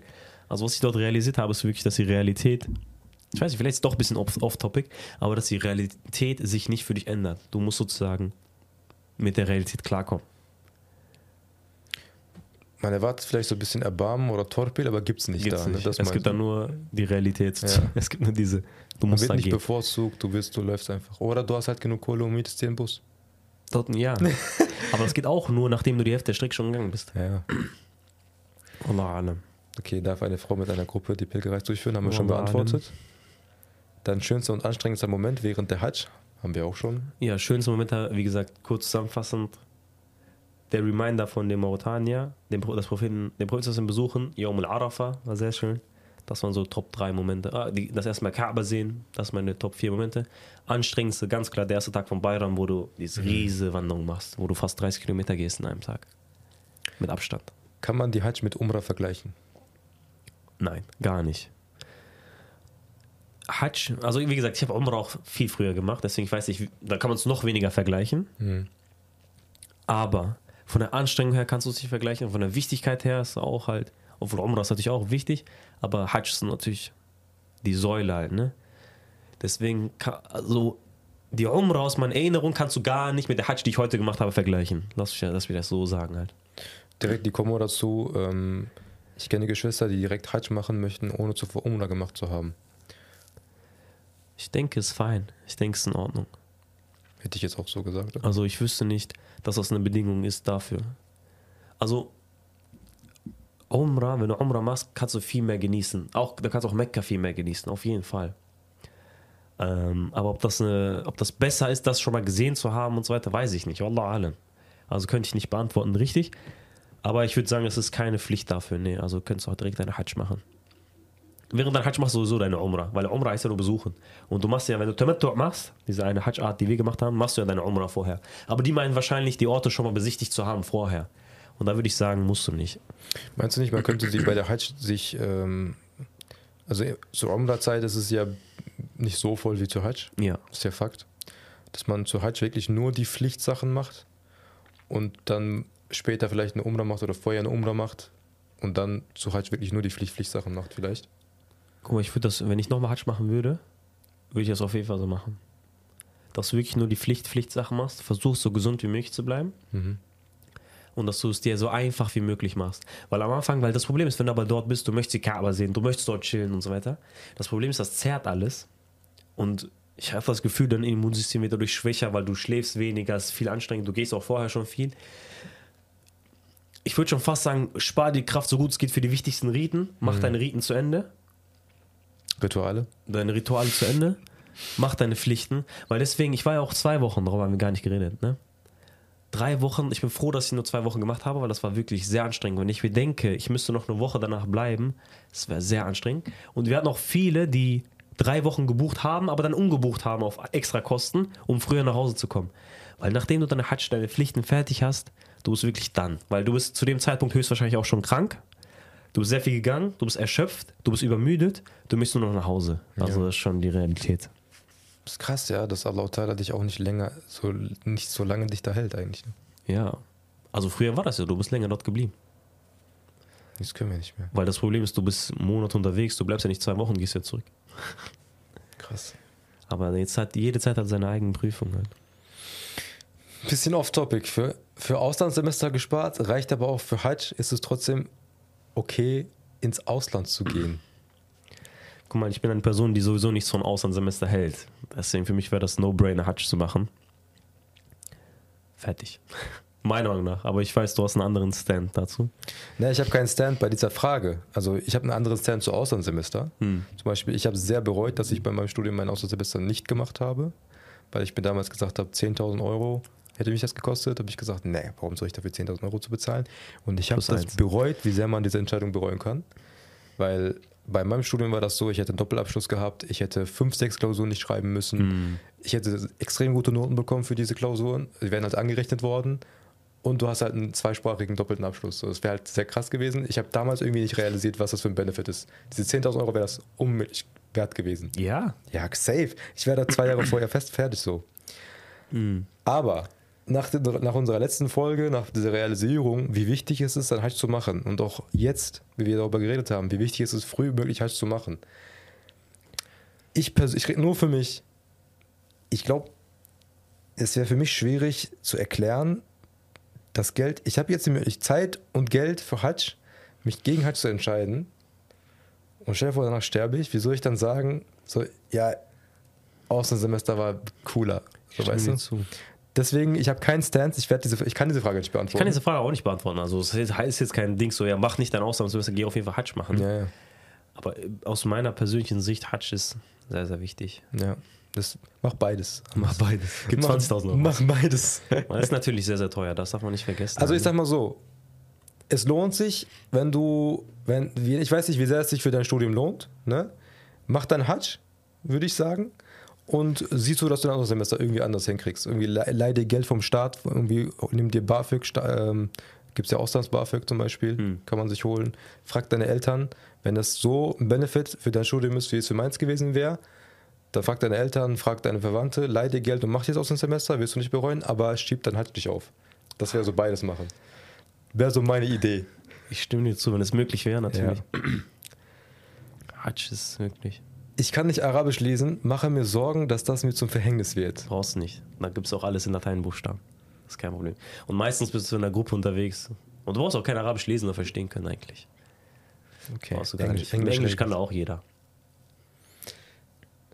Kann ich Steine werfen abgeben, wenn ich, wenn man mies kneck, ich weiß nicht, was das heißt, und kann man auch anderes als Steine werfen? Also man steinigt ja den Teufel, ne, symbolisch. Du kannst, ich weiß nicht beim ersten, ganz ehrlich, weil Hast du es verstanden? Er sagt, wenn man mies knickt. Was, Nein, heißt das? Wenn man wahrscheinlich mies kaputt ist oder so, sagen wir. ähm, ich weiß nicht, ob man das erste auch schon abgeben kann, ob das direkt schon auch zu den Säulen gehört. Aber die anderen, zweite, dritte habe ich, weil ich sie persönlich abgegeben habe, weiß ich, dass das geht. Inshallah. Weil ich dazu krank war. Also du kannst deine Sternchen abgeben, dass jemand anderes für dich sozusagen in deinem Namen den Teufel steinigt. Mhm. Das geht. Und äh, man wirft etwas nichts anderes außer Steinchen, weil der Prophet hat Steinchen geworfen.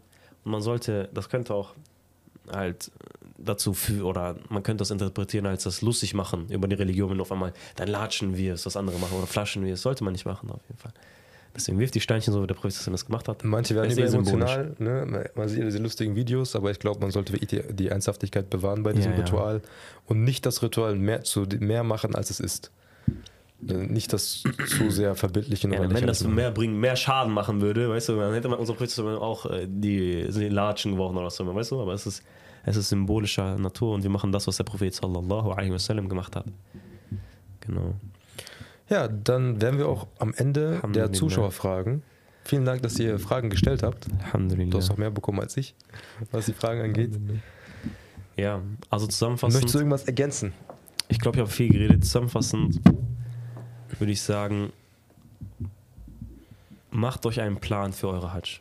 Halt, ne? Habt einen Plan für eure Hajj, wann ihr das wie machen wollt. Und was auch wichtig ist? Gibt dieses, diese Awareness diese Wichtigkeit, gibt die eurer Familie auch mit und weiter. Bewusstsein. Dieses Bewusstsein, gibt das eurer Familie mit. Weil oft haben wir zum Beispiel in unserer Familie Leute, wo unsere Oma nicht ist, unser Opa nicht ist, unser Onkel nicht ist, unser Vater vielleicht nicht Hatsch gemacht hat. Dass man diese, dieses Bewusstsein weitergibt und sagt so, hey Leute, was machen wir hier? Weißt du? Erstens, du musst richtig fit dafür sein, halt, ne? Du wirst es später nicht genießen können. Im höheren Alter. Mach das vorher. Du hast keine Garantie, ob du so alt wirst hab dieses Bewusstsein. Weil am Ende des Tages hätte ich die Sorge, dass ich dann auf meine Verwandten angewiesen bin. Nicht, weil ich denen nicht vertraue, sondern du bist aber auf die angewiesen, dass nach deinem Ableben jemand für dich Hatsch macht. Und das wirklich, für mich selbst habe ich schwer Hatsch gemacht.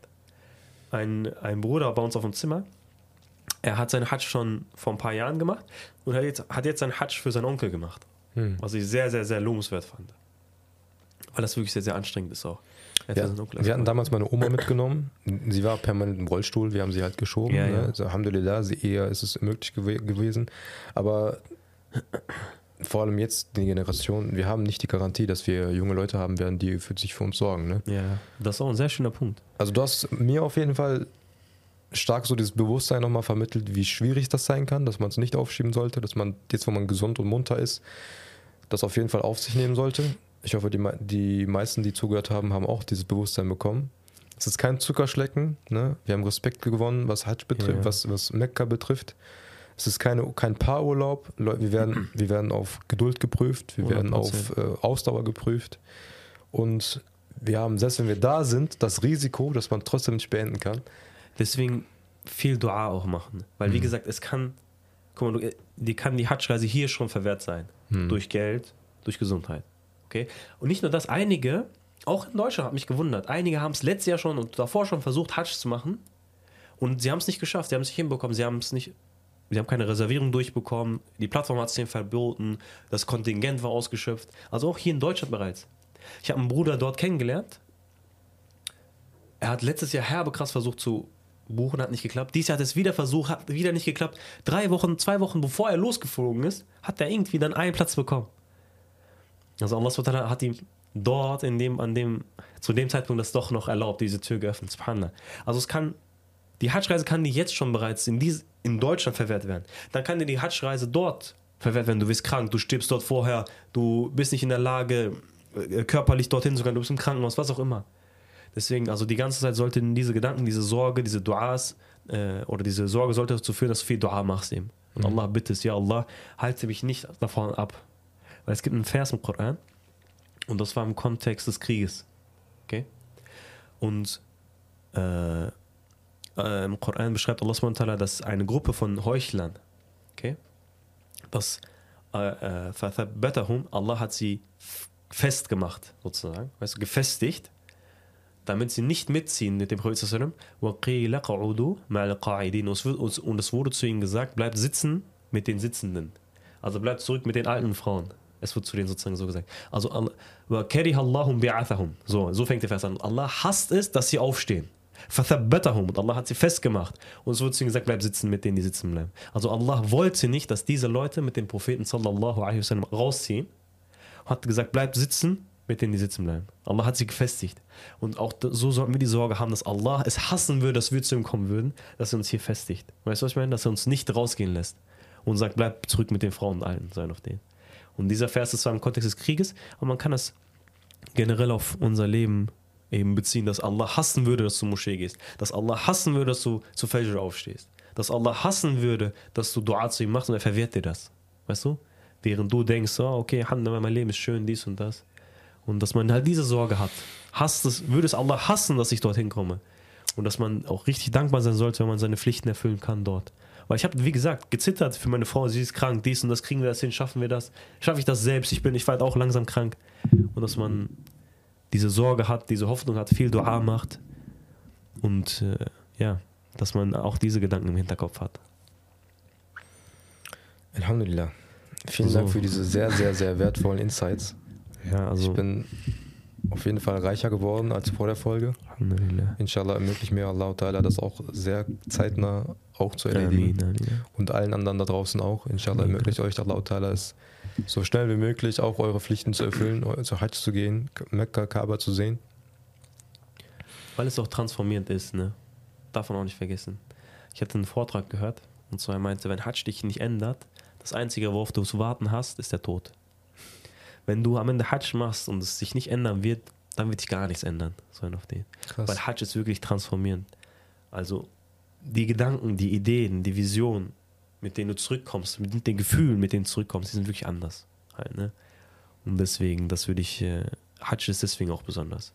Und auch die Gruppenleiter, die oft viele Hajj, die machen ja jedes Jahr Hajj mit der Gruppe, weil du hast ja immer Gruppenleiter, jemand, der die Leute betreut. Die meinten auch, die Türen, das, was die sozusagen, das ist das, was sie wirklich jedes Mal bezeugen. Die Türen, die euch nach Hajj geöffnet werden, werden anders sein. So auf den. Und das ist das, was äh, die bezeugt haben. Mal gucken, was, was passieren wird oder was nicht passiert. Ja, mit diesen Worten. Mit diesen Worten. Kommen wir zum Ende dieser podcast -Folge. Verzeiht mir, dass ich so viel geredet habe. Ja, dafür haben wir dich eingeladen. So. Das sollte, eingeladen. Reden. Das ist mein Podcast, ne? ich habe dich eingeladen. Zu dir nach Hause. Dafür haben wir diese Folge äh, ange angefechtet, weil wir wissen wollten, wie es ist. Ja. Das mit den Türen ist echt interessant. Also möge Allah uns so schnell wie möglich diese Türen finden lassen. Heißt, halt zu machen, damit ich will wissen, welche Türen sich öffnen. Vielen Dank, dass ihr bis die Absicht haben. Ja. Vielen Dank, dass ihr bis hierhin zugehört habt.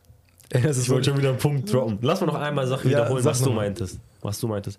Dass man wenigstens diese Absicht hat, Hajj machen zu wollen. Wir hatten ja in der Podcast-Folge ja. darüber geredet. Dass man wenigstens die Absicht hat, Hajj machen zu wollen. Weil ohne das wirst du es nicht machen. Also ich persönlich habe meine Absicht äh, gefasst, Alhamdulillah. Inshallah wird mir das... Äh, Mit einer rechtschaffenen Frau. Wir haben ja gerade gelernt, muss nicht. Ne? Muss ich, aber... Ich werde machen, Inshallah. Der Rest, Allahu Alam. Alhamdulillah, Rabbil Alamin. Bis zum nächsten Mal. Assalamu alaikum. alaikum.